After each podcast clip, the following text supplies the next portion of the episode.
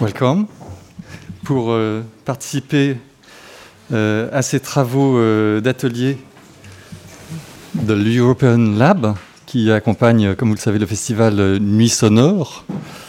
et aujourd'hui, European Lab se poursuit avec différents ateliers, différentes conférences, rencontres qui sont consacrées aux mutations culturelles et, aux transformations de la société, de notre environnement, de notre environnement euh, urbain, mais pas que, euh, qui ont une dimension euh, culturelle.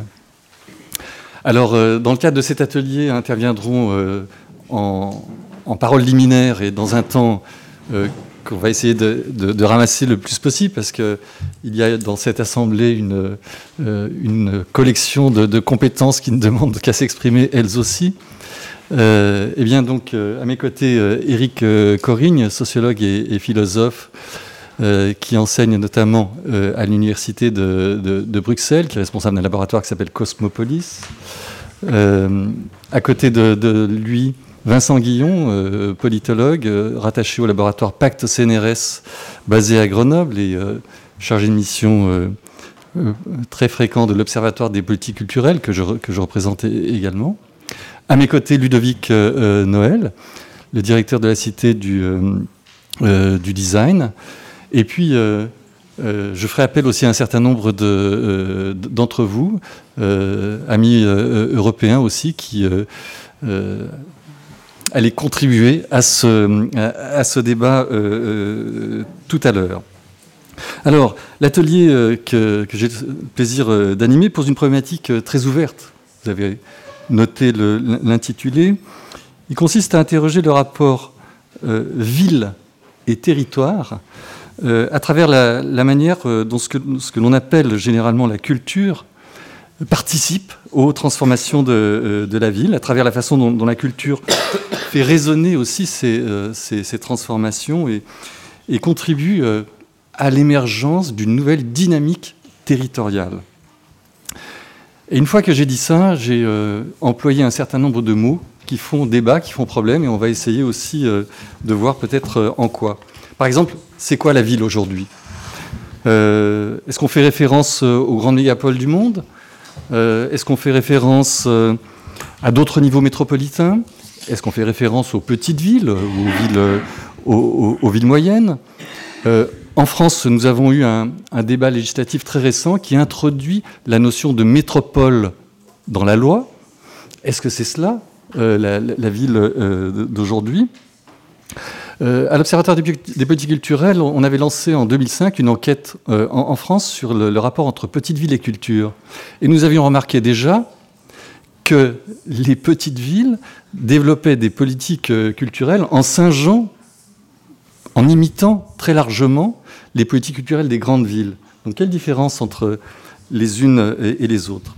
On pourrait aller assez loin dans cette euh, réflexion. Puis il y a le mot territoire dans notre intitulé. Alors celui-ci aussi fait problème. Il fait problème en Europe. Pourquoi? Parce que si on essaie de traduire ces déclinaisons sémantiques, et euh, je ne sais pas comment vous allez le faire, mais quand on traduit la notion de territorialité, quand on parle de territorialité, de territorialisation, dans un certain nombre de langues, euh, ces notions sont difficilement traduisibles. Je le dis d'autant plus qu'on vient de, publier un ouvrage en allemand et que nos traducteurs ont eu beaucoup de mal à, essayer de rendre compte de ces, euh, de ces notions. Et je me souviens d'un débat avec euh, Milena Dragicevic il y a quelques années qui nous disait aussi que le, mot territoire, pour elle, faisait problème. Ce n'était pas, une, représentation de l'espace de, vie des habitants euh, dans, lequel, dans, lequel, elle se reconnaissait, parce que territoire, ça voulait dire aussi éventuellement espace d'enfermement, l'espace à partir duquel on ne peut pas, s'échapper. Puis il y a le mot culture, bien sûr. Alors de quelle problématique de la culture est-il question? Je ne vais pas décliner parce que justement on va laisser euh, euh, nos intervenants euh, nous, dire comment ils, envisagent cette problématique culturelle. Mais une fois qu'on a dit tout cela, est-ce que, Eric, c'est une question que, je réserve d'abord pour toi, est-ce que la ville c'est encore une entité définissable dans le monde ouvert dans lequel nous vivons? Mais dans un monde aussi ouvert, aussi dynamisé par la culture ou qui a vocation à être dynamisé par, par, cette culture, pourquoi aussi constate-t-on en Europe, et nous sommes au lendemain d'un débat électoral européen très important, eh bien pourquoi constate-t-on autant de ruptures, de fractures, d'éloignements, de crispations? Et quels sont les éléments euh, euh, culturels qui participent à ces dichotomies? Ah, La culture, elle ne résout pas tout. Et puis, à quelle vision de la culture se rapporte-t-on euh, se rapporte Bon, je ne sais pas si on, aura le temps de parler de, tout cela en évoquant le rapport ville-territoire-culture et, développement, développement dans, de, multiples, sens. mais évidemment, on n'échappe pas euh, à, ce débat et à, sa dimension euh, politique euh, également. Alors, avec, avec Eric, on va essayer hein, de, saisir un petit peu ce qu'est la ville contemporaine et puis quelles sont ces dimensions de la, culture dans toute la diversité de, cette notion qui traverse la, ville contemporaine. Avec euh, Vincent, on va parler de, la ville euh, numérique. La ville numérique, c'est pas que la grande ville, d'ailleurs, peut-être, et on verra comment euh, cette problématique traverse l'ensemble des, villes d'aujourd'hui. Et puis, comment les artistes, comment les, créateurs, les, artistes du numérique aussi participent à la transformation de la, vie culturelle et de la représentation de la, ville. Et puis, euh, avec euh, Ludovic, eh bien, on parlera euh, peut-être alors en critiquant la notion ou en, en l'enrichissant, je ne sais pas, de ce que peut être une ville qui se projette aussi comme ville créative, puisque Saint-Étienne a, organisé un, grand projet autour de la cité du, design, avec sa biennale, etc., dont Ludovic nous parlera tout à l'heure, dans une ville d'abord industrielle. Mais on va parler de la ville post-industrielle tout de suite avec, euh, avec euh, Eric. Parce que Eric, quand on parle justement de la ville contemporaine, on fait référence à cette notion de ville post-industrielle. Alors, c'est quoi la ville post-industrielle et quelle en est de sa dimension culturelle, justement? Voilà. Alors, je vais essayer de, traiter de, cette question cette multiple et complexe en quelques minutes. D'abord, j'espère que notre conversation ne soit pas, disons, aseptisée, comme s'il s'agissait de, questions techniques, technologiques, euh, intervention, et puis à culture, puis à ville, puis à territoire, et, on continue comme si rien n'était. On ne peut pas parler euh, trois jours après euh, quelque chose qui est euh, disons, répertorié comme un choc, comme, euh, euh, comme quelque chose qui bouscule la société, et puis être dans un, dans un colloque et ne pas, et ne pas penser que ce que nous on dit ici devrait être se positionner quand même dans, dans ce débat-là. Ce n'est pas une question comme si rien n'était, on continue le même discours que la semaine passée, que la semaine avant, comme des ingénieurs qui, qui construisent la culture euh, à longueur euh, de, de, journée et qui la construisent en ville. Euh, et voilà, et donc on discute un peu de, bons exemples, de, mauvais exemples. Moi, je crois que il faudrait essayer d'expliquer pourquoi ce vote est considéré comme un vote contre-courant. En réalité, ce qui s'est passé, disons, ce qui est important, je trouve, pour notre, débat, c'est que la référence la référence de ce vote euh, européen euh, n'est pas l'Europe. C'est-à-dire euh, le débat qui a eu lieu, et c'est d'ailleurs quelque chose, ça m'amuse toujours de venir en France pour insister, hein, les débats mondiaux, mondial, c'est toujours des débats franco-français en France. donc on a fait le débat européen comme un débat de politique française en Europe. Et donc l'Europe, c'est l'autre. Euh, euh, et, là, on se positionne dans l'autre, dans cet espace euh, plus, plus grand qui n'est pas facilement incorporé dans la carte mentale et où on a vu beaucoup de gens, et d'ailleurs pas seulement en France, ont un repli identitaire national. C'est-à-dire quel est l'espace, quel est le territoire dans lequel les gens mentalement se situent, c'est le pays. Alors ça, pour moi, c'est une bonne entrée en matière parce que ma réflexion, mon travail, insiste sur le fait qu'une ville n'est pas un pays. Et que si on veut penser ville et urbanité, on doit oser radicalement différencier. Et les deux choses, naturellement, se rencontrent dans l'espace concret, dans le lieu, mais la ville, pour moi, n'est pas un lieu dans le pays.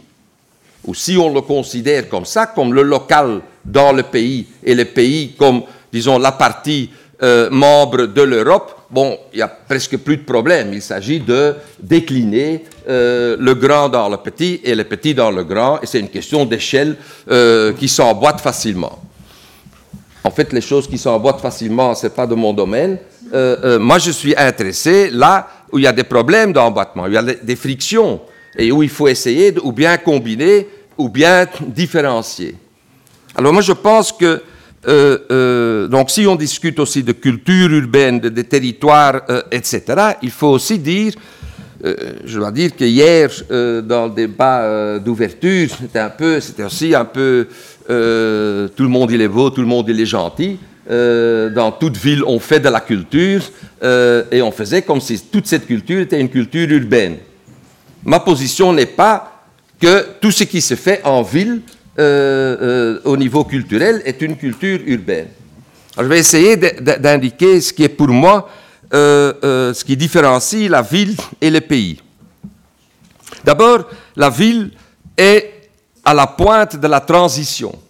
Donc si on parle actuellement de la grande transition de, disons, d'un régime industriel à un régime post-industriel, il ne s'agit pas seulement de, euh, disons, d'un déplacement du, centre de l'économie, parce que cette économie euh, reste fondamentalement, mondialement industrielle.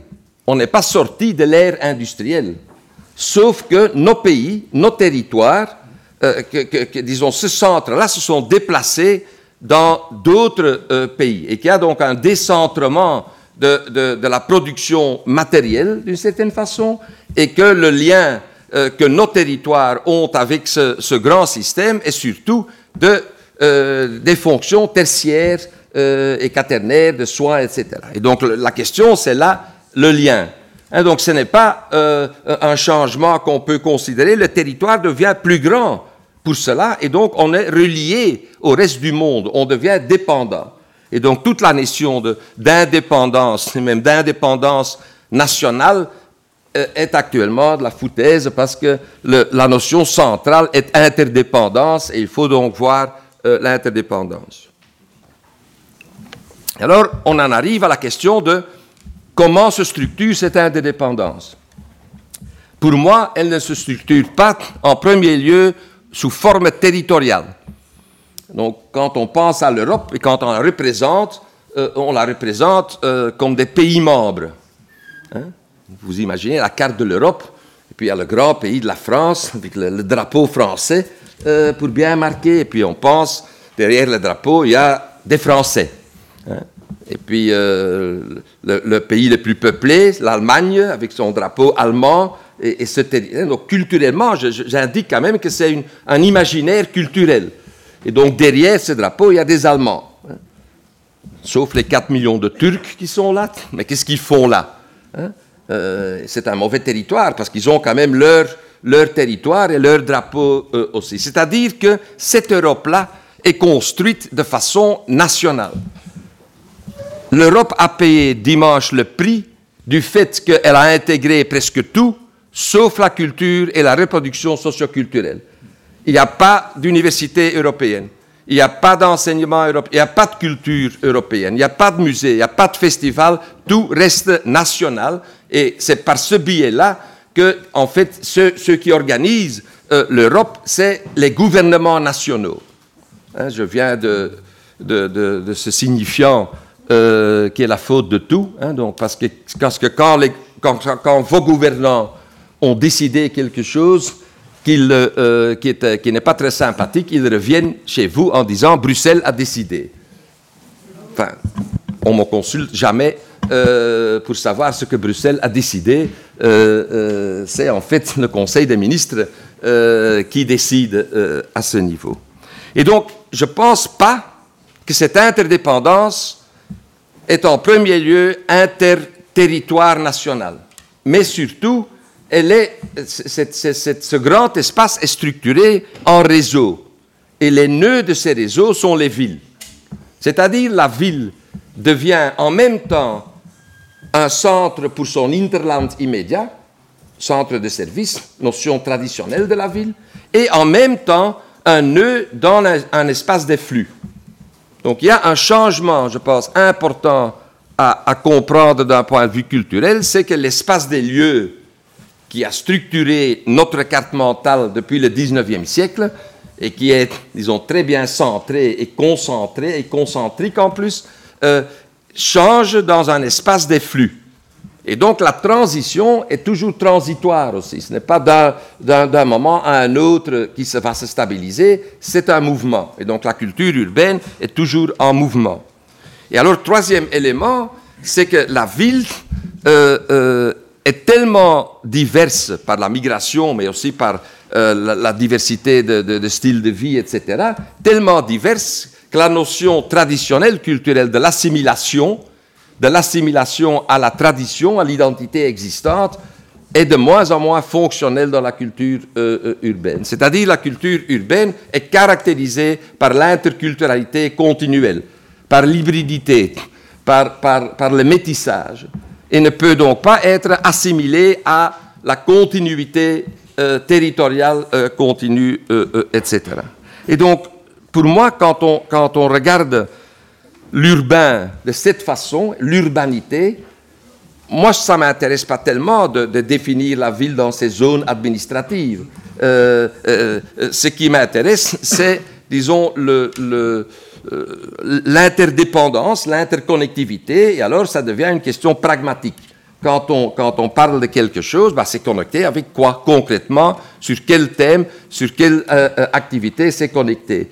Et un des éléments qui connecte fortement, naturellement, c'est la composition culturelle ou multiethnique de la société. C'est-à-dire, ces gens-là sont connectés sur différents territoires. Ils ne sont pas enracinés. Donc, toute cette mentalité du 19e siècle, post-napoléonienne, en fait, réactionnaire en réalité, qui a construit l'Europe euh, euh, actuelle en État-nation, parle d'enracinement. Tandis que ce qui marque actuellement, euh, c'est cette interdépendance, ce flux, etc. Et donc, si on réfléchit dans ce sens-là, et je, vais m'arrêter pour, la première intervention là, je pense que quand on, pense européanité, ce n'est pas, ça ne va jamais pas être une construction internationale. Hein, je pense que les États-nations sont entre la ville et le monde que les villes sont plus proches du monde, plus proches de, l'Europe. Et pour simplement vous donner une indication, en réalité, les États-nations sont, je pense, à la, longue, que ce, sera une, exception historique. Hein? En réalité, là aussi, vous êtes peut-être une petite exception, parce que la France a une longue histoire. Mais regardez l'histoire des États européens, c'est très récent, c'est fondamentalement 19e siècle. Hein, la Belgique 1930, l'Allemagne, l'Italie, euh, vous voulez nommer, euh, la France, euh, la Grande-Bretagne sont des exceptions de, construction longue, à longue durée. En réalité, qui a construit l'Europe, et surtout la modernité européenne, la renaissance européenne, c'est les villes. ce qui est marquant euh, et si on regarde actuellement la banane bleue, le centre européen, hein, vous, voyez ces, cartes euh, euh, de, nuit qui sont très claires, ce que vous voyez là, c'est l'urbanité du fin du Moyen Âge qui est vraiment, qui structure cette Europe, ce territoire européen actuellement. Les Pays-Bas, en fait, avec toute leur urbanité, l'Italie du Nord, reliée par le Rhin. Euh, euh, vous voyez, ça c'est la banane bleue euh, de, l'Europe. En moins de 20%, du territoire, il y a plus de 60% de la population et plus de 72, vous comprenez 72 euh, 72% euh, du, euh, du produit économique construit. Donc il y a vraiment un centre européen qui est ce centre en fait de, de ville ou d'urbanité reliés l'un à l'autre. Et alors, pour peut-être encore un élément de réponse, Jean-Pierre, qu'est-ce qu'une ville alors? Je pense que ce qui est spécifique pour l'Europe, et constituant pour l'européanité, c'est justement c'est le seul continent dans le monde où la bourgeoisie urbaine, ou le citoyen, tout ce qui se réfère à la cité, à la ville plutôt qu'au pays en réalité, ce n'est pas la nationalité, mais c'est la citoyenneté qui a gagné contre la noblesse.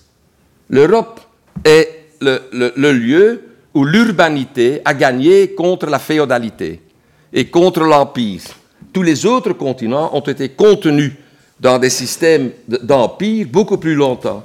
Et c'est ça la base de, disons, des, sciences libres, de l'art euh, libre, de, de l'individu euh, libre, de tout ce qui marque euh, le début de, la modernité, qui est fondamentalement urbain. Et je pense que cette urbanité-là est à regagner actuellement par rapport à la nationalité. pour moi, donc, euh, l'urbanité est post-nationale, euh, euh, est dans le courant, disons, de la mondialisation, et que quand il faut faire des clivages culturels ou des activités culturelles, c'est des camps, c'est des camps assez clairs, clairement définis, ou bien on reterritorialise et on, on reste un lieu dans un espace national, ou bien on rentre dans le courant, disons, euh, de la mondialisation euh, ou l'européanisation actuellement, qui est de s'insérer dans l'espace des flux, de l'interaction, de l'interdépendance, de la mixité, euh, contre la culture pure, contre la purification, etc. Et je pense que ça se fait dans les villes, les plus grandes villes d'abord, mais pour moi c'est caractéristique de l'urbanité. Merci Eric euh, pour euh, ce, premier, euh, ce premier cadrage. je retiens donc que tu définis la ville finalement comme une dynamique. Hein, hein, une dynamique d'échange, échange multiple, échange de biens, échange symbolique. Un système quand même. Un système, un système d'échange. Et, puis un espace de la, de, la, de la diversité et de l'hybridation culturelle. On retient ces deux, ces deux idées fortes. Et puis on, on se rapproche d'une autre, d'un autre type d'analyse avec euh, Vincent, euh, Vincent Guillon, parce qu'on parle aussi beaucoup euh, aujourd'hui toute une série de, catalogues. Les sites internet des villes se valorisent en tant que ville créative, bien souvent. Et dans cette dimension de la, ville créative, évidemment, la, question des industries créatives ou des nouvelles technologies n'est jamais, jamais très loin pour représenter euh, la façon dont, finalement une, une, dimension de la culture et laquelle euh, participe au, développement métropolitain. Alors sur ce, sur ce sujet, Vincent, toi qui as eu l'occasion de travailler d'ailleurs aussi sur le milieu sur le milieu rural, mais aussi sur le milieu urbain par rapport à, en particulier à cette problématique-là. Quel, euh, je dirais quels, éléments d'analyse tu, euh, pourrais nous, livrer. Je, précise aussi que tu, as eu l'occasion de travailler récemment sur, euh, notamment, sur la, métropole lyonnaise, mais, mais pas que. Très bien. Bonjour. Bon, tout d'abord, peut-être pour faire le lien avec l'intervention d'Eric. Euh, dans ce, contexte euh, d'une transition économique post-industrielle, euh, de l'hypothèse d'un recentrage, d'une remise à l'équerre à l'échelle des villes et au sein des territoires de l'économie, de la culture et, du politique, euh, les euh, notions de, ville créative, de euh, nouvelle économie numérique, de nouvelle économie créative sont devenues un petit peu la référence, la référence obligée de tout un ensemble de territoires, qu'il s'agisse des plus grandes métropoles ou même de plus en plus de, petites villes ou de territoires parfois même ruraux. Alors, dans cette nouvelle économie euh, culturelle et, euh, créative, la créativité constituerait en fait un avantage comparatif à la fois pour les individus, pour les organisations, pour les territoires, pour les entreprises. C'est en tout cas sur, sur ce postulat, sur cette présomption, euh, que repose euh, la notion de ville créative qui opère un, rapprochement euh, entre les thèmes de l'art et de la culture d'une part, et ceux de la créativité individuelle et collective d'autre part. Alors, en rapport hein, étroit avec ce nouveau paradigme du développement territorial, euh, le domaine du numérique est sans doute euh, l'un de, de, ceux qui est le plus investi par les pourvoirs publics ces dernières années. Il est clair que, que cette notion de ville créative a un effet performatif sur la réalité sociale. C'est-à-dire qu'elle ne se contente pas de représenter, de décrire un changement, elle le provoque d'une certaine manière, elle le réalise. Il en résulte en fait la formation de, euh, de nouveaux standards d'intervention publique, de nouveaux standards d'action publique, une doxa créative qui est répétée d'un territoire à l'autre de manière à peu près identique au seul prisme de son, euh, acception économiciste.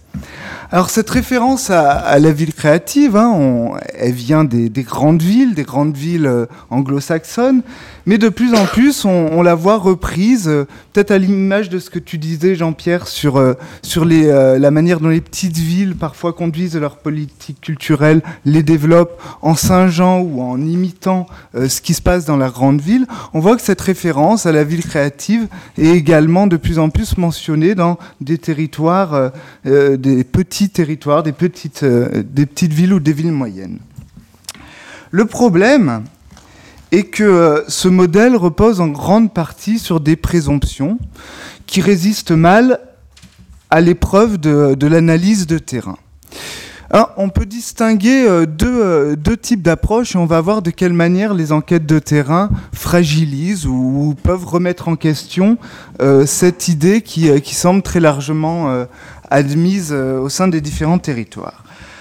La première approche euh, que l'on peut distinguer est centrée sur, euh, la classe créative qui est théorisée, était théorisée notamment par l'économiste Richard Florida.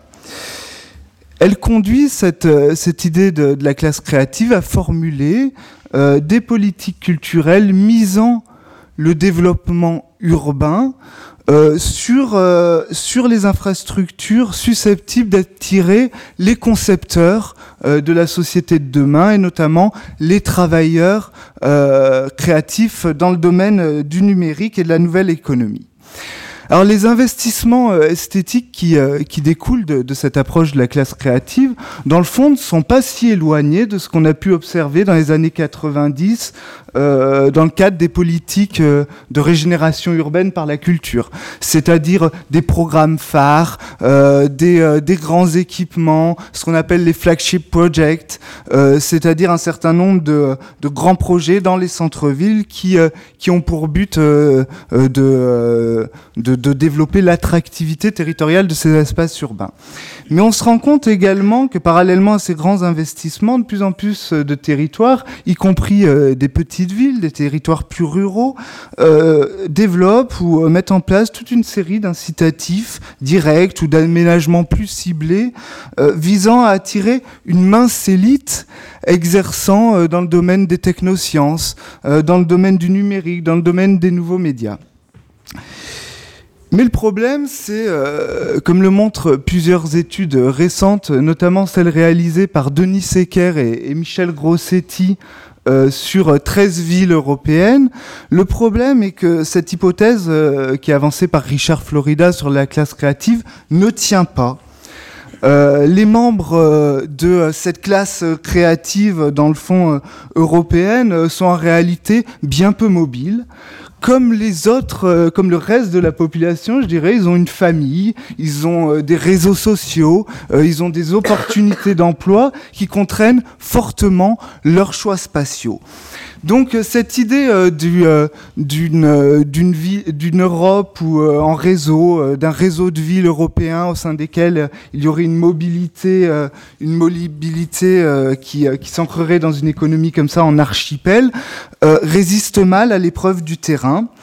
Et la théorie, dans le fond, de, la, de, la, classe créative est fausse, tout simplement parce que les logiques sociales qu'elle présuppose sont elles-mêmes infondées.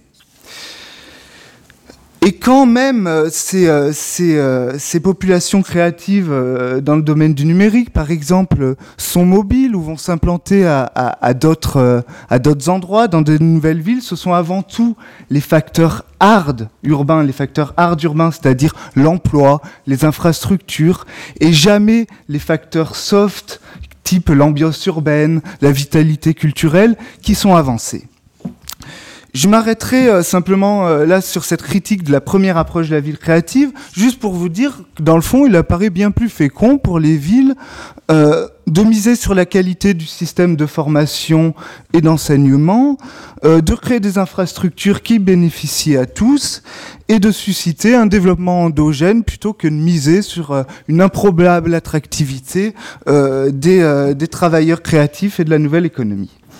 Seconde approche que j'aborde en cinq minutes, euh, si tu me laisses le temps, Jean-Pierre, c'est une autre promesse que, déploie euh, l'idée de, ville créative qui tient au maillage métropolitain entre art, technosciences et industrie. En gros, euh, l'idée que, les gouvernements locaux puissent soutenir, favoriser, voire initier euh, de nouvelles collaborations entre ces différents domaines d'activité euh, justifient de plus en plus euh, d'interventions publiques, de subventions publiques. Mais de la même manière, les rares travaux empiriques qui existent sur, sur cette question montrent que l'articulation productive entre les mondes de la création artistique et les industries culturelles, créatives, technoscientifiques demeure ténue, extrêmement rare, et euh, difficilement identifiable. Par exemple, je vous conseille de regarder les travaux de Myrtille Roy-Valex sur euh, le lien entre artistes euh, et travailleurs dans le domaine du jeu vidéo à Montréal.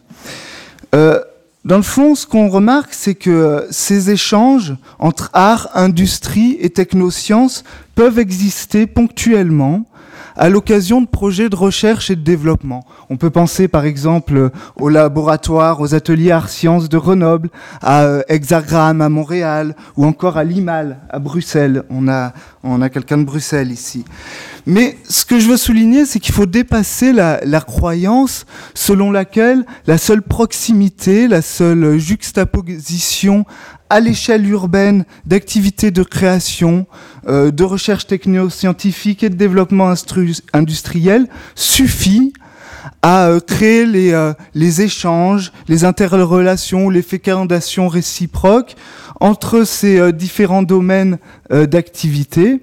Et donc, ces processus d'innovation recherchés sont peut-être un petit peu plus difficiles à, mettre en œuvre euh, ce qu'on euh, entend euh, dire parfois. C'est également cette présomption hein, d'interrelation au sein de la métropole lyonnaise entre les domaines des arts numériques et les industries des loisirs numériques que euh, nous avons souhaité avec un collègue euh, euh, interroger. Quand je parle de loisirs numériques, je comprends à la fois le, champ du jeu vidéo, le champ des, des, nouveaux services numériques, des applications multimédia mobiles, etc. En gros, on s'est posé la question, y a-t-il un continuum entre ces milieux artistiques et industriels dans le champ du numérique pour lesquels le territoire métropolitain jouerait en quelque sorte un, rôle euh, de, courroie de transmission de la créativité. Alors, euh, rapidement, euh, pourquoi on s'est posé cette question? Parce que cette, idée traverse un certain nombre de documents de planification stratégique et également on la retrouve au cœur de la labellisation ville créative par l'UNESCO pour les arts numériques de la ville de Lyon. Je fais, j'ai pas le temps de, euh, vous, euh, de vous révéler tous les résultats dans le détail de, ce travail, simplement deux observations. La première, c'est que le, décloisonnement hein, entre monde de la création artistique et de la production industrielle ne s'opère pas. Si ces euh, domaines font appel à des compétences qui sont assez proches, ce qu'on remarque, c'est que ces deux pôles du numérique, donc art et industrie, s'organisent dans des champs de légitimité qui sont trop différents et mobilisent des professionnels qui n'ont pas ou euh, très peu de relations entre eux. Il y a bien eu quelques tentatives d'approche entre les structures qui organisent ces deux réseaux créatifs, donc artistiques et industriels, mais euh, elles n'ont pas du tout abouti. Donc cette euh, lecture euh, économiciste de la ville créative au prisme du numérique à Lyon ne fonctionne pas. En revanche, l'analyse montre que si les porosités avec l'industrie ne sont pas au rendez-vous, le milieu des arts numériques s'encastre localement à l'échelle urbaine dans le monde dit open source. Donc, quand on observe la structuration hein, socio-historique du milieu des arts numériques à Lyon, on se rend compte qu'elle s'effectue en lien étroit avec euh, les réseaux libristes et hackers de la métropole. Quand je parle de, ces réseaux-là, ce sont euh, tous les, acteurs locaux qui, euh, qui, vont promouvoir, par exemple, les logiciels libres, les hackerspace, les makerspace, l'open design, le journalisme de données, etc. Donc, de ce point de vue, le milieu des arts numériques participe bien à la formation d'une scène locale urbaine qui s'affranchit en partie euh, du, du, cloisonnement euh, habituel entre les domaines euh, de l'art et d'autres domaines d'activité productive et de services. Donc on a bien un décloisonnement, mais qui ne se produit pas à l'endroit où on pensait qu'il se trouve. À l'échelle urbaine, effectivement, les transferts de créativité qu'on a observés dans le domaine du numérique à Lyon ne s'effectuent pas selon une perspective marchande comme euh, semble euh, le, laisser entendre un certain nombre d'analyses académiques et euh, de, de politiques publiques, mais bien selon une perspective culturelle, voire éthique, autour de la maîtrise du code informatique, euh, d'un certain nombre de valeurs liées à l'open source et au partage de données. Donc pour, pour conclure, si tu me laisses euh, un mot de conclusion, je dirais simplement que, que l'hypothèse proposée par euh, la ville créative n'est pas à balayer d'un revers de main. mais il me semble nécessaire de, de l'affranchir de ces, de ces pesanteurs, de son carcan économiciste, afin de pouvoir englober afin de pouvoir embrasser l'ensemble des processus collectifs d'innovation sociale que porte par exemple dans le cas que je vous ai présenté la culture du libre.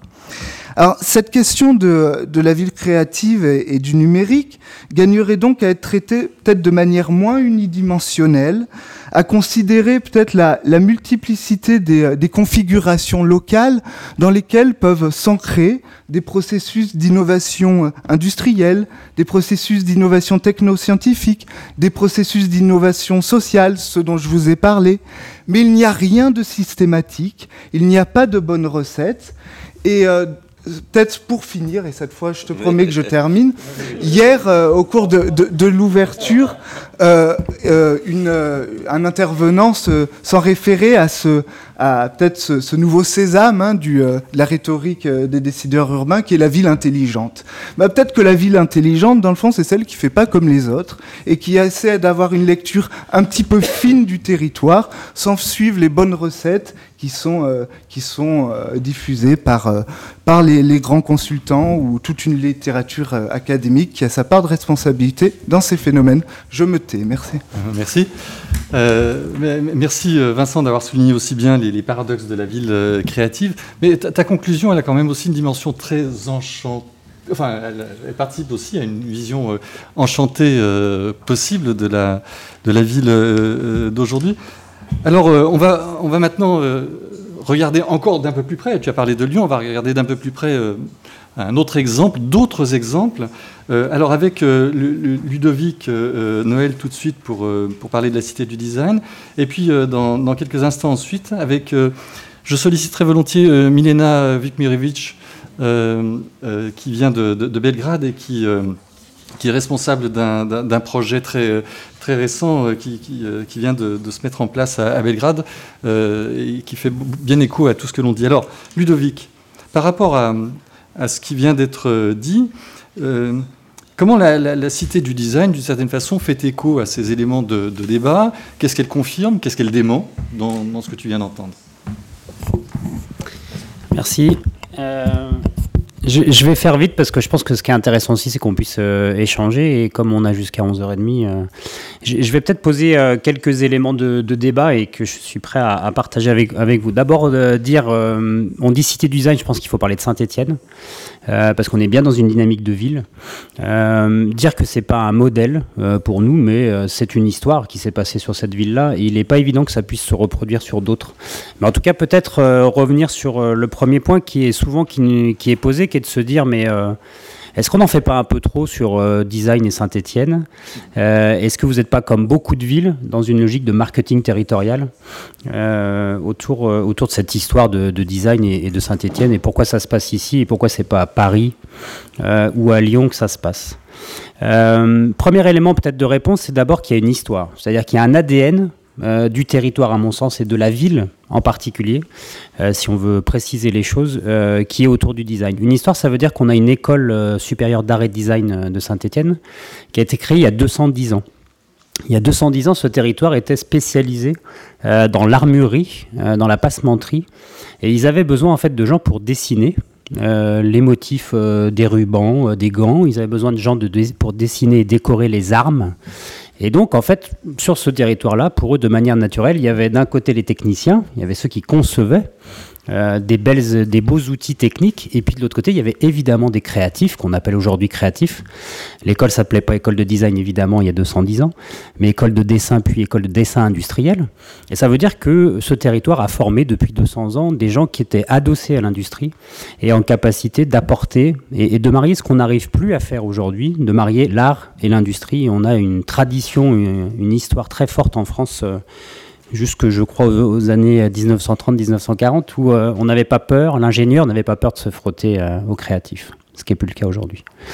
Euh, donc premier point, il y a une histoire. Il y a vraiment quelque chose sur ce territoire qui fait que les industriels sont dans leur... toute la révolution industrielle sont allés chercher des créatifs pour être performants sur leur marché et pour être efficaces. Euh, deuxième euh, postulat que je pose sur Saint-Etienne, c'est que euh, le marketing territorial, pardon, autour de la ville créative, on est dans des logiques effectivement de promotion d'un territoire et de dire qu'on est déjà une très belle métropole. Donc quand on est une belle métropole, on est forcément clean tech, euh, on est forcément numérique et on est forcément créative. Sinon, on n'existe pas. Donc c'est de la déclaration. Saint-Étienne, pour le coup, euh, c'est pas Barcelone et c'est pas Lyon. Euh, et elle a été plutôt dans son histoire dans une obligation d'être dans une dynamique économique. C'est-à-dire c'est pas c'est pas un choix de communication. fermeture de, des mines. réduction drastique des emplois industriels, ça veut dire que ce territoire, dans le milieu des années 80, a été obligé de trouver une dynamique. C'est pas, il n'est pas là dans une logique de communication, c'est une, une, ambition autour du design qui est nécessaire, euh, qui est vitale. Donc ils, se sont, et comme d'autres villes, euh, je pense à des villes anglaises, hein, euh, qui ne sont pas non plus les principales, qui ont été dans l'obligation de trouver d'autres dynamiques économiques de manière naturelle. Troisième point, donc une histoire, une obligation d'avancer. Euh, qui fait que forcément vous, êtes, vous structurez les, les, choses de manière différente sur cette ville. Euh, troisième point, c'est une construction euh, dans le temps, c'est-à-dire, comme je le disais, historiquement c'est l'école. puis en 1998, l'école se dit, mais finalement ça serait intéressant de, de, une fois tous les deux ans de prendre une photo de ce qu'est le design dans le monde. Euh, et euh, l'école était déjà très connectée à l'international, avait 60 partenaires euh, dans, dans, tous les pays. Et s'est dit, bah, on va inviter tous nos collègues, ces 60 écoles qui sont comme nous autour du design, on va les inviter une fois tous les deux ans à Saint-Etienne. Et c'est comme ça qu'est née en fait la Biennale de design Saint-Etienne. C'était le rassemblement et c'était assez euh, étonnant parfois parce qu'on avait euh, sur, dans un parc expo de Saint-Etienne qui avait rien de sexy, hein, euh, mais on avait là tout, une photographie du design dans le monde, du design africain, coréen, brésilien, et, c'était vraiment un lieu dans lequel on pouvait rassembler une planète entière autour d'une thématique. Depuis, elle a évidemment changé, évolué, mais en tout cas, dans, dans ces gènes, c'était pas simplement, on va créer un événementiel sur ce territoire pour faire exister ce territoire, c'était simplement des gens qui avaient envie de se rassembler à un moment donné et montrer ce qu'était le, le design d'aujourd'hui à leur époque. Et puis, au fur et à mesure, pour montrer la structuration, donc c'est bien l'école qui a créé la, biennale, à un moment donné vient la question, et je pense que beaucoup de territoires se posent aussi cette question-là. Nous, on a un événement qui rassemble 140 000 personnes en 15 jours. Euh, et, du coup, à un moment donné, la biennale se pose la question qui est de se dire, bon, et après?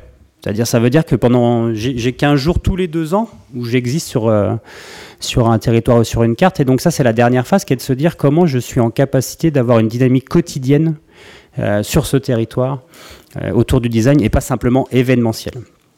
Et donc c'est là où, la construction en fait de cet outil qu'on appelle aujourd'hui cité du design, euh, qui, a été euh, développé et qui, qui a permis en fait de, se dire bah, au quotidien, il y a des programmes de recherche, il y a de l'accompagnement des entreprises, il y a des expositions qui durent tout au long de l'année, puisque maintenant on a 2000 mètres carrés d'exposition tout au long de l'année. Mais c'est à partir de la minute qu'elle se dire c'est pas possible qu'on fasse ça que tous les 15 jours, tous les deux ans, et ça doit aussi euh, impacter le territoire. Peut-être que l'autre motivation aussi, c'est de dire qu'un grand événement comme ça, il ne faut pas que ça soit un château dans le ciel euh, pour une ville. C'est-à-dire, c'est chouette, il y a la planète entière qui vient à Saint-Etienne pendant 15 jours, mais c'est quoi l'impact concret d'un événement comme celui-là sur, sur ma ville? Donc, euh, l'obligation aussi de démontrer à nos élus que ces bel événement, à un moment donné, il peut avoir des concrétisations sur, sur le territoire. Euh, puis c'est devenu du marketing territorial. Il ne faut pas avoir peur non plus de dire qu'on est dans une compétition entre les villes. Et, euh, évidemment, Saint-Étienne utilise largement euh, sa compétence et son excellence autour du design dans sa communication. Et elle a bien raison. Il n'y a pas de raison de s'en priver quand on est très bon. voilà un peu pour, raconter les, événements fondamentaux. Je vais, je vais poser quelques questions ensuite. je pense que dans ce que j'entends là ce matin, ce qui m'interroge aussi, c'est que moi, j'arrive plus à faire quoi qu'on m'en dise, de, vraies frontières entre culture et développement économique. En tout cas, j'aimerais pas euh, qu'on ne parle que de culture euh, et qu'on n'associe pas derrière les questions de. Si on parle d'un dynamique d'une ville, euh, c'est la, question des classes créatives. Hein. Euh, c'est pas la classe créative en tant que telle qui est intéressante, c'est ce qu'elle est en capacité de générer comme développement économique pour le territoire. Euh, donc du coup, c'est vrai que nous on est dans un, on est un établissement public dans lequel vous avez une école, un pôle culturel, appelons-le comme ça, qui est autour des expositions et de la biennale et puis un centre d'innovation et de recherche. Et je veux dire, le fait d'avoir rassemblé sous un même pilotage en fait, ces, ces différentes structures fait que bah, l'école a 30 projets avec des entreprises euh, euh, par an. Donc elle est forcément, bien sûr, on forme les, talents de demain, mais elle est surtout connectée euh, à l'industrie d'aujourd'hui. C'est important d'arriver à connecter ces, talents avec, l'économie. Lorsqu'on fait des programmes de recherche avec des gens comme Orange, euh, La Poste, EDF, c'est important de montrer les résultats à la biennale. C'est-à-dire la biennale est aussi un outil de valorisation de, euh, de dynamique qui sont en cours. quand on met quelqu'un à disposition de la ville de Saint-Etienne qui les accompagne, on appelle ça le design management des collectivités locales. C'est-à-dire qu'on a une personne à plein temps qui est dédiée à la ville et qui, qui les aide à intégrer le design dans leur processus public. Bah, ça aussi, pour nous, c'est cœur. C'est-à-dire c'est important que... Euh, au final, on, on innerve euh, sur l'ensemble des acteurs économiques, donc privés comme publics, en fait cette, euh, cette pensée, on va dire comme ça, euh, design. Donc pour répondre à la question, c'est qu'il faut être producteur de projet.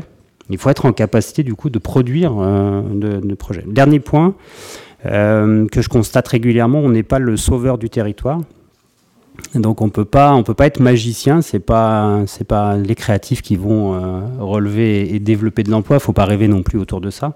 Mais par contre, ce, que je retiens moi de l'expérience de Saint-Étienne, c'est la capacité à se dire que finalement on peut être un, un, vecteur de changement, mais qu'il faut aussi que tout un territoire se mette autour. Donc c'était la question que vous posez sur la classe créative finalement. Euh, si c'est une, une, population parmi d'autres, ou une communauté parmi d'autres, euh, quel intérêt, enfin quel impact réel ça a sur le dynamique? La, vraie question, c'est comment elle est correctement connectée en fait, encore une fois, aux entreprises et aux collectivités locales pour qu'on soit euh, en capacité d'assurer un certain développement, changement, peu importe les, les mots qu'on, que l'on dit.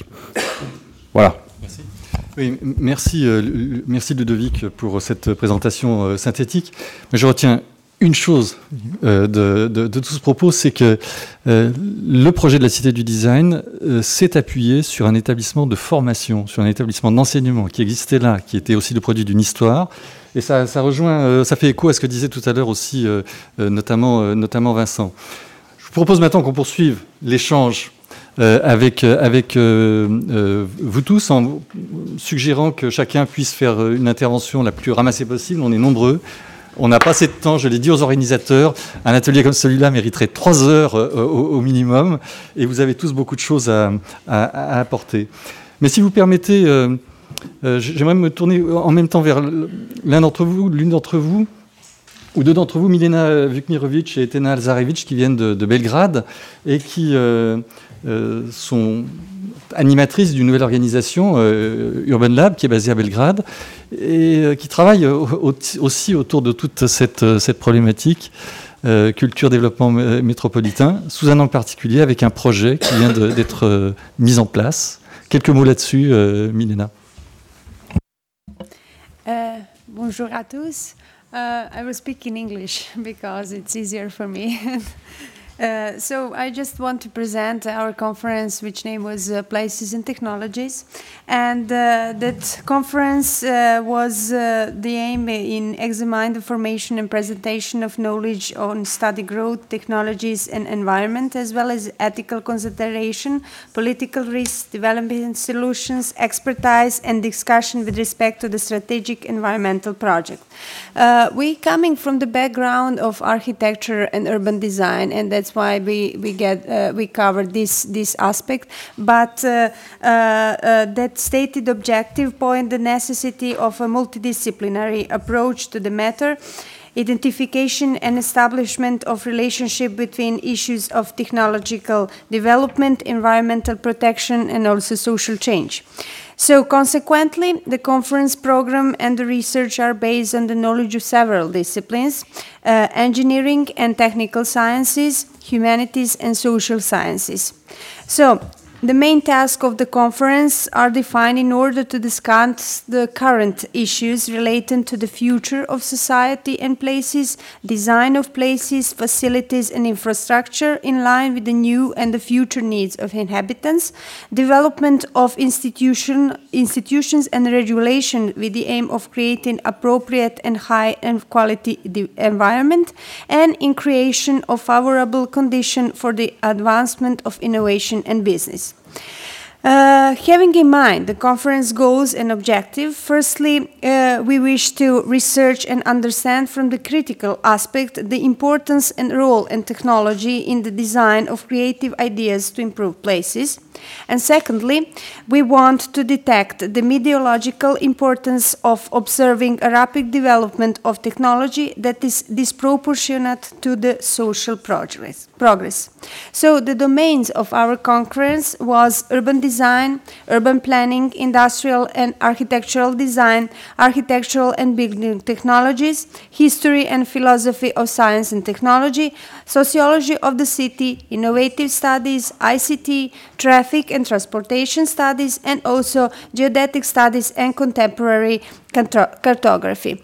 Uh, the conference was organized at the beginning of April in this year, and it was in the same time when was organized the Resonate Festival. I think one of the, the their directors will present uh, tomorrow the the main topic of the Resonate Festival. So uh, that was uh, the uh, we we uh, imagine it as a platform this our conference as a platform for connecting people from the academic and professional sphere of urban design and other related domains and also merging it with the with the resonant festival like organizing it at the same time. We want to to make an opportunity for the people from the art the domain of art and culture and also contemporary uh, media uh, studies to gather and connect with the people from academic background because our conference is mainly organized for academicians and professionals in those fields but and uh, we uh, gather we succeed in that because uh, we collect about 132 papers that was written by uh, 250 authors. Everything is uh, published in a digital conference proceedings that you can uh, you can see on your you can download from our website, placesandtechnologies.eu, and you can see the atmosphere from the conference there. So we're planning to organize another conference uh, to, uh, in two years in 2016, but also because of the success of the conference and our uh, one of our aims that was also also covered, we invited the people from the region, from uh, the cities of uh, Ljubljana, Zagreb, uh, Split, uh, Tirana, uh, Pristina, Sarajevo, Podgorica. They also wanted to continue this event. In the meanwhile, uh, some of the uh, events covered by the topic of places and technologies will be organized in those cities. We are now in, in uh, some uh, uh, co- commun- we are communicating now with the people from the University of Ljubljana, Faculty of Architecture, and maybe it's possible for next April 2015 that Places and Technologies will be there. Thank you for this. if you have more questions, you can meet Merci. there too. Thank you very much. Mais merci Milena. Si on a le temps, je vous le promets pas, euh, on, essaiera de passer votre euh, petit film à, à la fin de l'atelier. Euh, mais on verra si le temps nous, le- nous- nous le permet. La parole ben, continue de, de- de- de circuler autour peut-être de ce que vous avez entendu pour l'amender, le- l'enrichir, le contester, l'illustrer. Oui, merci de vous présenter. Bonjour, euh, Damien Béguet, euh, président d'Artifarty. Euh, J'aimerais porter une, réflexion sur la difficulté de créer des liens entre création et industrie autour des cultures numériques et de se demander si il manquait pas une médiation qui est une multitude de, métiers et par exemple comparable à l'industrie de la musique avec des tourneurs, des managers, euh, des labels, etc., qui ont euh, fabriqué justement cette médiation entre création et diffusion. Et donc, euh, est-ce qu'on ne pourrait pas envisager l'équivalent dans le domaine de la culture numérique et en dehors du modèle institutionnel pour être justement dans une économie autonome et dans un modèle qui certainement deviendra le modèle de demain. Merci pour euh, cette, euh, cette ah, une question très importante. Euh, cette question de la médiation, de la relation entre euh, création et industrie. Euh, elle a peut-être une dimension particulière euh, dans nos contrées. Pour moi, elle fait aussi écho à ce que à des problématiques que l'on rencontre euh, dans des pays euh, euh, qui connaissent des, situations de développement euh, moins, moins importantes que chez nous et euh, où euh, cet écart est encore plus difficile à, à combler et il est, euh, il est vital. Je pense à des. On travaille en ce moment sur le, Maroc et sur une région du Maroc qui veut se développer euh, en valorisant sa dimension culturelle, qui a beaucoup de savoir-faire artisanaux, pré-industriels, si j'ose dire, et qui n'arrive pas à faire ce lien avec, euh, à créer un écosystème une chaîne de compétences euh, de la, création, la formation, à la production, à la diffusion de, biens. donc voilà, je, vois aussi cela. Oui, Antoine euh, Conjard, merci de. Alors, je, le dis pour toi, si tu n'as pas de micro, Antoine Conjard, euh, directeur de l'Hexagone, qui est un- une scène. euh, un- une scène de théâtre basée dans l'agglomération de Grenoble, à Mélan.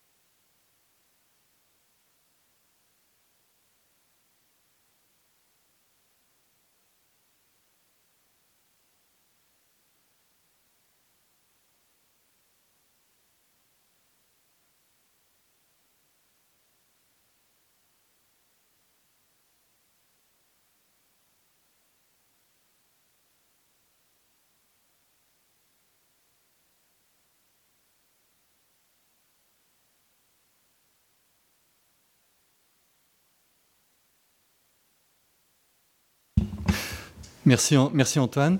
Moi, juste répondre précisément sur la, question euh, publique ou, ou, privée. Je trouve que dans la culture publique, et c'est logique parce que c'est dans son droit, c'est d'être dans une culture de, de l'offre. Et je pense que quand on parle de médiation, on doit être davantage dans une culture de la demande, parce que c'est à ce titre-là que ce sera réellement opérant. On pourrait aussi discuter l'affirmation, mais monsieur, monsieur Vernet-Caron, euh, vous êtes aussi. Euh,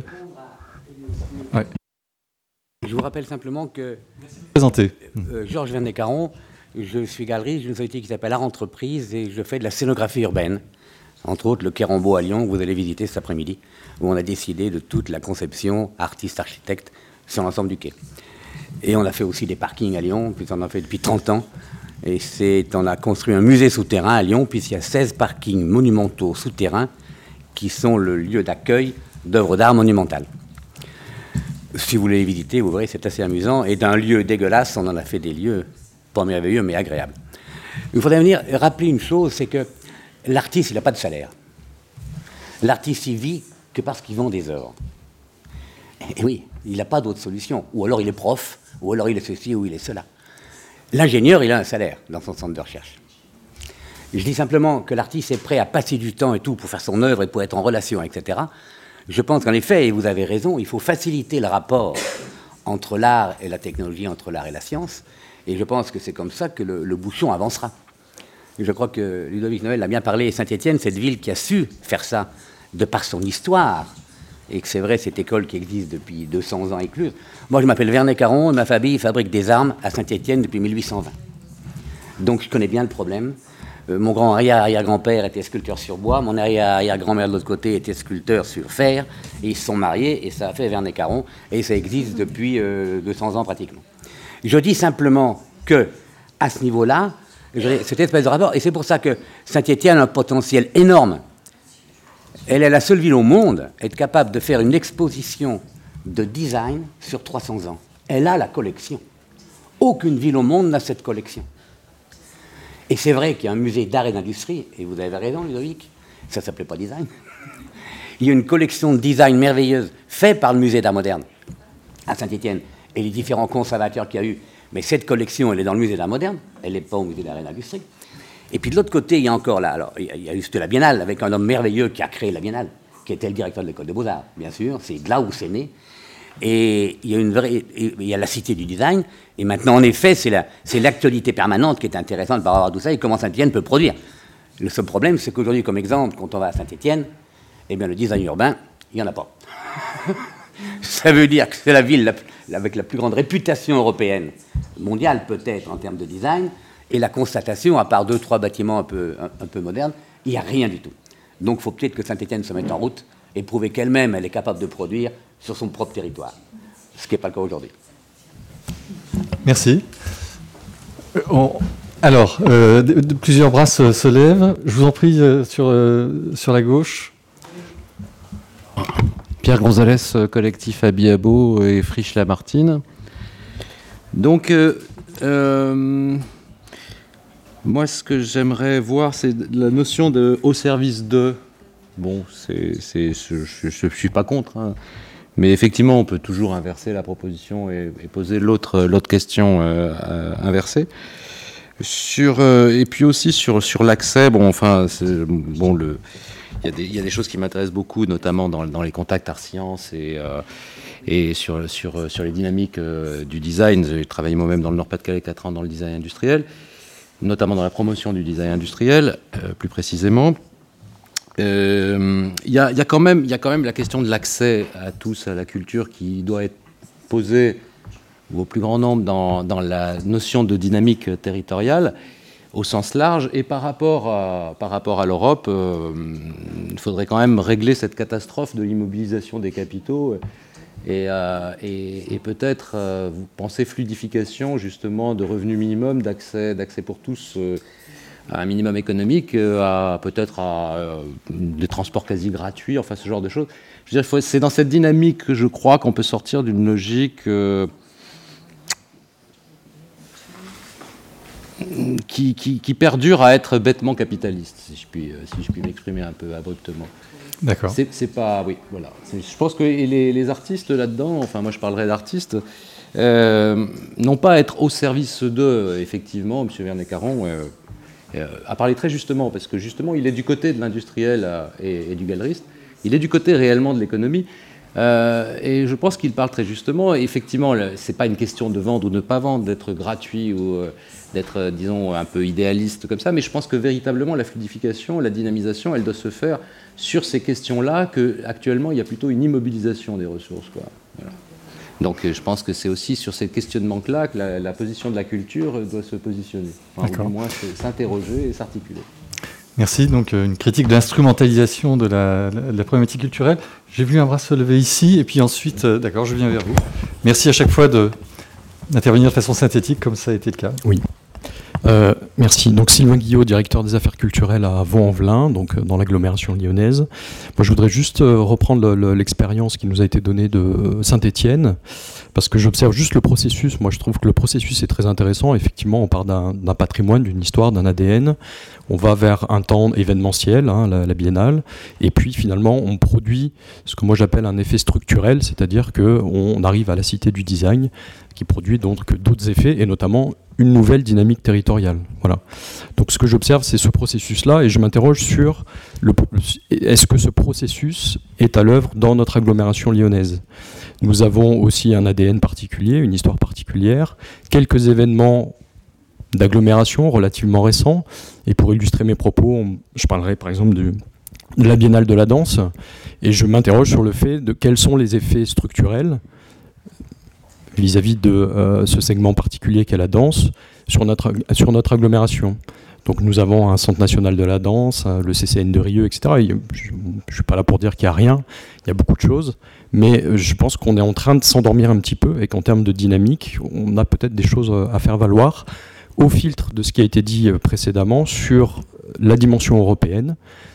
Pourquoi pas une école de danse européenne On a un conservatoire, certes, mais bon, on peut imaginer beaucoup de choses.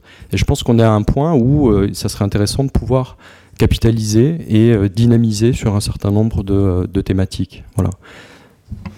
Je ne suis pas un spécialiste de la biennale, mais euh, j'observe qu'il y a aussi un défilé de la biennale qui est un, travail qui, qui, résulte d'un processus long de coopération territoriale qui va bien au-delà d'ailleurs de l'agglomération lyonnaise. Et il faudrait aussi que d'autres peut-être intervenants puissent rebondir là-dessus. Vous êtes nombreux à vouloir intervenir. Hein. Euh, euh, j'ai vu Baptiste Fuchs et, euh, Jacques Baptiste. Oui, bonjour. bonjour Jean-Pierre, au passage. Bonjour Vincent. bonjour à tous. Je m'appelle Baptiste Fuchs, je suis consultant en développement culturel. en fait, je suis un peu surpris de, voir que vos interventions ont essentiellement questionné euh, la contribution de la culture euh, aux dynamiques territoriales dans leur dimension économique, commerciale, industrielle ou post-industrielle, et pas tellement dans leur dimension, euh, j'allais dire, de citoyenneté, de vie démocratique, de participation de chacun à la vie culturelle. et Vincent, le, point que tu as évoqué, qui, semble ressortir du travail que tu as mené sur l'agglomération lyonnaise et qui met en lumière le fait que finalement les arts numériques s'encastreraient dans, ce qu'on pourrait appeler l'open source euh, et, ces, nouvelles manières de, partager du savoir, de partager des connaissances. Est-ce que c'est pas finalement le signe que la contribution de la culture, dans ce qu'on appelle la ville créative, se situerait plus serait plus la partie visible d'une poussée vers, euh, vers davantage de participation citoyenne et vers des modèles plus contributifs dans la manière de vivre et de construire la ville merci Baptiste. Alors je vais céder tout de suite pardon, la parole à, Eric parce que c'était le, cœur de son intervention, au fond l'interpellation que tu, euh, que tu formules. Parce que là on parle d'interculturalité éventuellement entre art et industrie, mais euh, Eric il, voulait parler justement de cette question là, de, la, prise en compte de la, dimension euh, citoyenne et culturelle portée par les habitants eux-mêmes. Oui, donc je trouve aussi que, le discours, et on l'entend, tourne autour de la question comment faire de l'argent avec euh, la créativité. Hein. Euh, et donc, comment associer euh, les, créatifs à ceux qui, qui produisent des profits, de l'argent, etc. En réalité, en réalité, c'est la question de la médiation dans ce sens, etc., une question presque technologique de transfert, euh, est une question aussi très fortement portée par la classe moyenne blanche.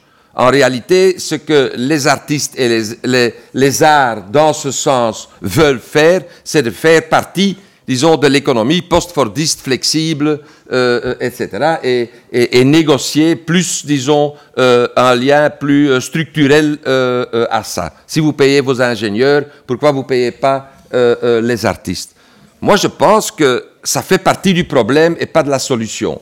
Euh, on ne développe pas un territoire, on développe peut-être un territoire en le faisant plus riche. La, question suivante est comment va-t-on distribuer la richesse et comment elle fait lien social?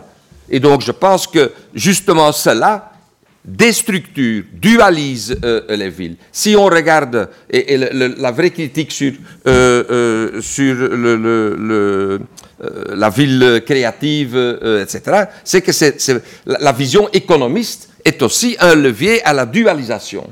Alors, mon propos est justement comment faire société avec la culture. Moi, j'interroge la culture à comment faire société.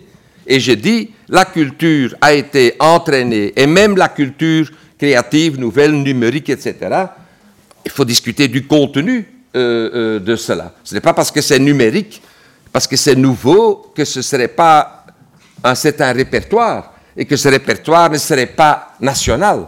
Hein, donc, moi, quand vous avez commencé à parler de, traduction, médiation, hein, mais je, je prends, littéralement, hein, c'est qu'il faut, par exemple, introduire en France, c'est une loi de montrer les films en version originale sous-titrée et de vous apprendre que John Wayne n'a jamais parlé français. hein, et que donc il faut sous-titrer. À Bruxelles, les pièces de théâtre sont sous- sous-titrées. Hein?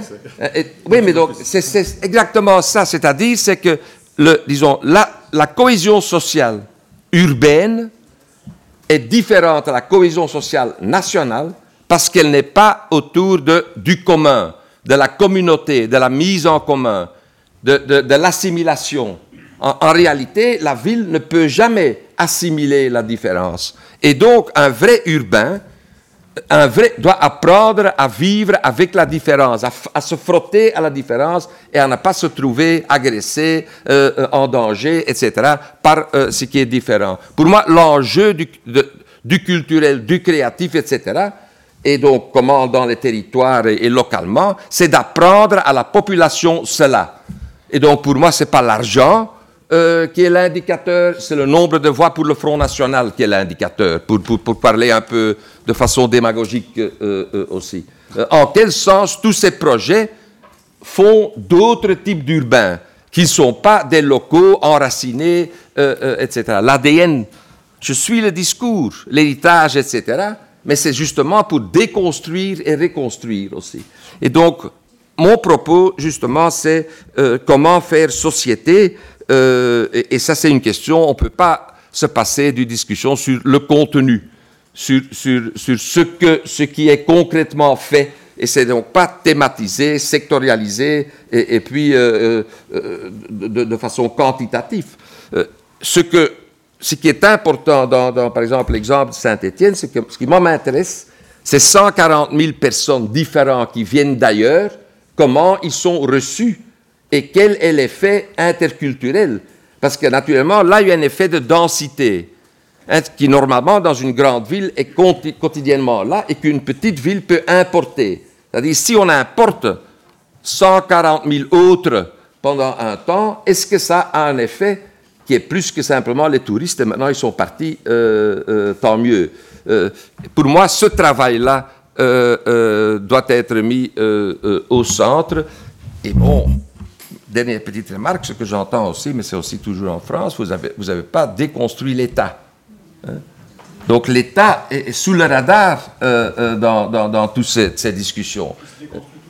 Euh, ça, ça, ça, si on compare, si on compare à plus, d'autres cas de, euh, euh, d'Europe, c'est une des questions, je pense, centrales, parce qu'il ne faut pas moins d'État, il faut sans doute un autre État. Et la question de l'État, euh, disons, urbain, n'est pas tout à fait bien posée. Hein. ça reste quand même le local du central, en gros. Hmm. Euh, je ne serais pas tout à fait d'accord avec toi là-dessus, Eric, parce qu'il y, a un débat énorme sur les problématiques de métropolisation, tu sais, aujourd'hui. Et justement, euh, euh, les décideurs locaux veulent faire entendre leur voix parce qu'aujourd'hui, ils ont bien compris que pour faire progresser leur ville dans tous les domaines, eh bien, il fallait qu'ils enfin, ils considèrent qu'il il leur faut plus de leviers. Ils en ont déjà beaucoup, mais il leur faut plus de leviers pour agir concrètement sur le, sur le territoire. Je c'est pas encore. Je suis d'accord. Hein, je, je, suis le, le mouvement et l'attention, mais une des questions actuellement, c'est comment se construit politiquement le projet urbain, selon quelles idéologies, selon, selon quel camp? Et la formation de camps urbains autour du projet social, sociétal urbain est d'une autre nature euh, que la construction idéologique, disons, qui, qui, a construit la formation de l'État. Tout à fait. Et c'est ça qui est en déconstruction, mais qui n'est pas encore tout à fait reconstruit, je pense. Tout à fait. Euh, Jacques, merci de, vous présenter hein, à chaque fois. Oui, Jacques Toledano, je suis maintenant dans le milieu associatif, euh, bénévole, notamment dans le Conseil de développement du Grand Lyon depuis plus de 15 ans, depuis l'origine, et puis également de la métro de Grenoble après avoir été directeur de recherche et développement dans le domaine de l'aménagement et construction, ce qu'on appelle la modernisation du secteur du PTP. J'aime bien rappeler simplement un élément, c'était des recherches pluridisciplinaires qui ont permis à la France et à d'autres pays, par exemple après la Deuxième Guerre mondiale, pour faire un logement moyen, moyen confortable et vivable, on passait 4500 heures en moyenne sur les chantiers. On est actuellement 50 ans après, à moins de 1000 heures, tout en offrant un appartement, un logement plus confortable. Je vous dirais que simplement pour le secteur automobile, au lieu de diviser ce temps-là par quatre, donc il y a eu toute une série de recherches hein, touchant tout, tous les domaines d'activité, hein, de l'architecture, l'urbanisme, les techniques de construction, etc. Dans le secteur automobile, on a divisé ce temps par 15. Donc, c'est important de connaître ces éléments-là lorsqu'on veut faire des activités pluridisciplinaires, que ce soit aussi dans le domaine de la ville. On a aussi ce problème. Et simplement, moi, je regrette qu'il n'y ait pas ici présent ou quelqu'un qui a, par exemple, euh, organisé il y a une quinzaine d'années ce qu'on appelle le millénaire 3, ce qui est actuellement le Grand Lyon. C'est toute une série de conférences ouvertes à tous les citoyens, à l'époque montée par euh, Raymond Barre, le président de l'agglomération, pour essayer de comprendre qu'est-ce que c'est une ville pour le 21e siècle. Et il y a toute une série de travaux dont le Grand Lyon a hérité maintenant, etc. Alors il faut savoir que ce processus-là entraîne maintenant une, nouvelle dynamique, puis c'est une, des, seules métropoles en France qui a maintenant un projet assez cohérent et une dynamique propre. Hein, que l'État d'ailleurs euh, ne cherche pas à remettre en cause, puisque réellement il y, a une, nouvelle dynamique qui se crée, ça veut dire que la métropole de Lyon a une vision encore à plus long terme, qui est sur 30 ans, d'associer d'autres métropoles environnantes. Ça veut dire de toucher aussi la proximité, où seront associées euh, la petite métropole de Bourgoin, de Vienne et de Saint-Étienne. Donc il y a une démarche citoyenne. Et je me rappelle, moi, même au sein du Conseil de développement, on a essayé de mobiliser les citoyens pour avoir cette idée. Mais simplement, moi, ce qui m'intéresse, c'est par rapport, euh, justement... En un mot, Jacques, merci. Euh, bref, et je poserai ici une question. Éric Corgine, tout à l'heure, concernant les, le, phénomène, le phénomène urbain depuis l'époque médiévale. Mais il y a eu, toujours eu des conflits pour faire la ville entre les zones urbaines et rurales. Il ne faut pas oublier que c'est en Europe, malgré la qualité de l'urbanité par rapport aux autres pays, il y a eu l'Inquisition et des, guerres, et des guerres énormes. Et je ne crois pas qu'on soit en situation actuellement, avec les moyens intellectuels et d'équipements structurels, qu'on soit capable d'éviter ça à nouveau. Euh, vous avez rappelé le phénomène du FN, mais il ne faut pas non plus l'aggraver, et bien sûr, il faut être vigilant. Après tout, 25%, mais 50% d'abstention, il faut s'intéresser quand même à la population. Pourquoi On n'a pas l'obligation de vote. Et je crois qu'en même temps, le processus innovateur n'est aucunement intéressant s'il n'associe pas les citoyens. Moi, Et, et comme je dis, je fais beaucoup de bénévolat dans un tas de structures. Je cherche même pas à me faire payer, malgré mes compétences et pluriformations. Je m'en fous de ça. N'importe comment je paye trop d'impôts pour en plus demander. Donc D'accord. là-dessus, Ok. et, et ça, il faut qu'on soit prêt. Et qui- comment les intellectuels ou même les artistes se mobilisent par rapport à ça au niveau démocratique. Je vois par exemple deux villes, ce qui Je- s'est je- passé je- à Jacques. Grand Lyon, l'aspect démocratique rappelé, et ce qui se Je- passe à la métro de Grenoble. Jacques, si tu veux bien, sortons, euh, enfin, Non, ne restons pas que sur l'espace lyonnais. technocratiques. Comment sortir uniquement quand les politiques actuellement, comme on les a en France, ils ont malheureusement, avec la professionnalisation de la politique, ne privilégient, une fois qu'ils ont leur mandat, que l'aspect technocratique. D'accord, on a Et ça, très bien. il faudrait On retient- effectivement- Oui, mais ça, il faut le faire au quotidien. Bien, bien sûr. Permanente, Mais dans l'espace qui nous est réservé, on n'a pas beaucoup de temps. Et je voudrais, parce qu'on a beaucoup évoqué le, euh, la métropole euh, lyonnaise, euh, Saint-Étienne, euh, penser à, nos, à, à- à des, des collègues et des amis européens qui sont présents. Et moi, j'aimerais bien que dans les dernières minutes, Dernier certains, d'entre eux, a certains un- d'entre non, eux non, prennent, la parole, Jacques. Il y a un défaut en France, c'est que les- les- le système universitaire sépare les créatifs des chercheurs. Vous savez très bien, tant qu'il y a cette séparation dans le système universitaire, on aura de la peine à mettre dans un même groupe, effectivement, les chercheurs et les créatifs. On est d'accord. Mais, Et la euh, structure de- du système éducatif euh, Qui prend la parole? Pardon. Euh, donc, si, si quelques-uns de nos, de nos amis européens ici présents pouvaient aussi réagir ou bien euh, euh, évoquer les débats qui se déroulent dans leur propre euh, territoire, ville, pays, autour de cette problématique, ce serait aussi euh, en- enrichissant pour euh, avancer. Je ne sais pas si Milena voulait re- revenir sur euh, tout ce qui a été dit, par exemple. Non, je vois pas de, de bras se, se lever. Vous, vous voulez commenter? Non, pas forcément Euh, euh, Alors, euh, oui, je vous en prie. Vous voulez vous rapprocher d'un micro? Yes, you can, but yes, it's possible.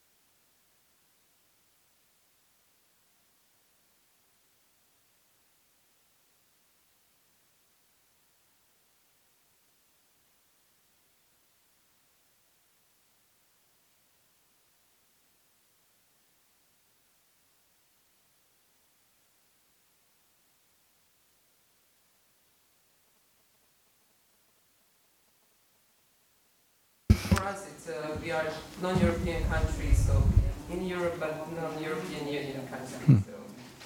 M- Merci beaucoup d'a- d'apporter ces éléments de contextualisation et de relativisation de tout ce débat. On va devoir conclure. Vous allez, euh, en, en un mot, euh, euh, dire euh, peut-être ce que vous retenez ou quelle idée vous n'avez pas dé- développée que, que- sur laquelle vous, souhaiteriez insister pour ne pas conclure sûrement. Oui, ju- juste un élément, effectivement, moi, on va, sur, nos interventions qui ont pu paraître très tournées vers euh, culture et économie, c'était la, demande qui était adressée. Euh, évidemment, euh, par ailleurs, la Cité du Design fait des expositions tout au long de l'année, donc ça veut dire qu'on reçoit beaucoup de scolaires, de jeunes, de visites en famille, évidemment, on a des activités de médiation, c'était pas le propos, enfin, qu'on m'avait demandé en tout cas aujourd'hui. La deuxième chose à, peut-être à, dire, c'est qu'on a une action assez structurante qu'on appelle Design pour tous, euh, et qui, euh, du coup, sur Saint-Étienne, euh, nous impose de travailler aussi avec des citoyens. Je vais, je vais citer juste une action, je ne rentrerai pas dans le détail, allez voir sur le site internet qui s'appelle Design dans les quartiers où on a voulu transformer en fait des habitants non plus en râleurs, c'est-à-dire qui allaient voir la collectivité locale pour leur dire que il y avait une crotte de chien, qu'il y avait des jeunes dans le parc euh, qui faisaient le bazar, etc. Et on leur a dit, bah, on va vous mettre à disposition euh, deux designers dans cinq quartiers de la ville euh, et, et pas des quartiers euh, du centre-ville, hein, euh, pour euh, bah, vous prêter une main et puis pour dire, bah, si vous deviez changer cet espace public, vous feriez quoi vous? Donc euh, rendre euh, en fait euh, moteur et acteur le citoyen et pas simplement râleur. Merci. Vincent. Oui, non, rapidement, effectivement, euh, si, on a beaucoup euh, parlé d'économie aujourd'hui, euh, c'est bien parce qu'il s'agit d'une pensée qui est aussi dominante à l'échelle de la stratégie territoriale. Et donc, pour, pour repasser à autre chose, ou en tout cas pour parler d'autre chose, il faut aussi passer par la phase de, déconstruction et de critique de, ces modèles, dominants. Et je rejoins complètement ce qu'a pu dire Baptiste ou, d'autres personnes. Il faut un petit peu changer de lunettes, effectivement, et, voir que, que au-delà du, du seul prisme économiciste euh, de l'échange entre euh, l'art et, d'autres domaines d'activité, il y a certainement euh, beaucoup de choses très intéressantes à, à, à effectuer. Voilà. Merci. Ah, ok. On, on termine. Eric, Eric, un dernier mot. Thank you. Oui, moi je pense que si on, on est qu'au début, je pense, de, de- de la réflexion sur le rapport entre ville, urbanité et territoire. Et je pense que la raison euh, fondamentale, c'est qu'on prend beaucoup le territoire dans sa forme matérielle, et donc comme un truc donné.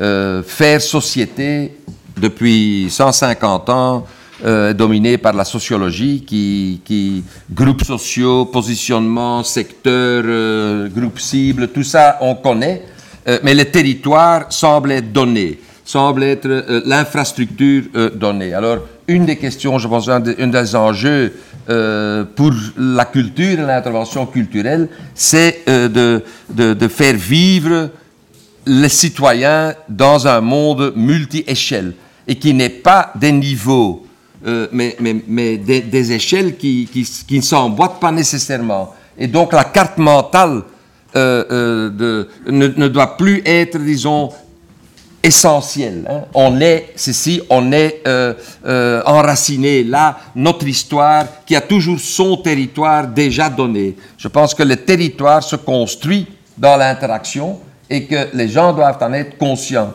et que apprendre à vivre sur des territoires différents est vraiment un enjeu de devenir, de devenir urbain. Et puisque ce n'est pas, disons, ce ne sera pas l'État ou les gouvernants qui le font, parce qu'eux, ils ont intérêt à avoir leur territoire. La vraie question, et alors j'arrête, par exemple la citoyenneté. Un des, des grands problèmes pour moi dans ma réflexion, pour redéfinir une citoyen- citoyenneté urbaine, c'est que la citoyenneté part d'une adresse. C'est-à-dire, on est citoyen parce qu'on est habitant. On n'a pas de notion de citoyenneté pour les usagers. Et toute la question, par exemple, de la métropole et comment gérer la métropole, euh, euh, comment, euh, disons, l'interland, les usagers peuvent être, peuvent, pourquoi le, transport en commun ne serait pas co-décidé par ceux qui l'emploient de l'extérieur? Et alors, c'est une vraie question où il n'y a pas de solution, mais je pense que la, la notion de citoyenneté devra aussi tenir compte de cette, de cette nouvelle approche de, territorialité. Merci Eric, mer- merci à tous, je n'ai rien à ajouter. Le débat continue entre nous tous euh, et merci euh, aux organisateurs.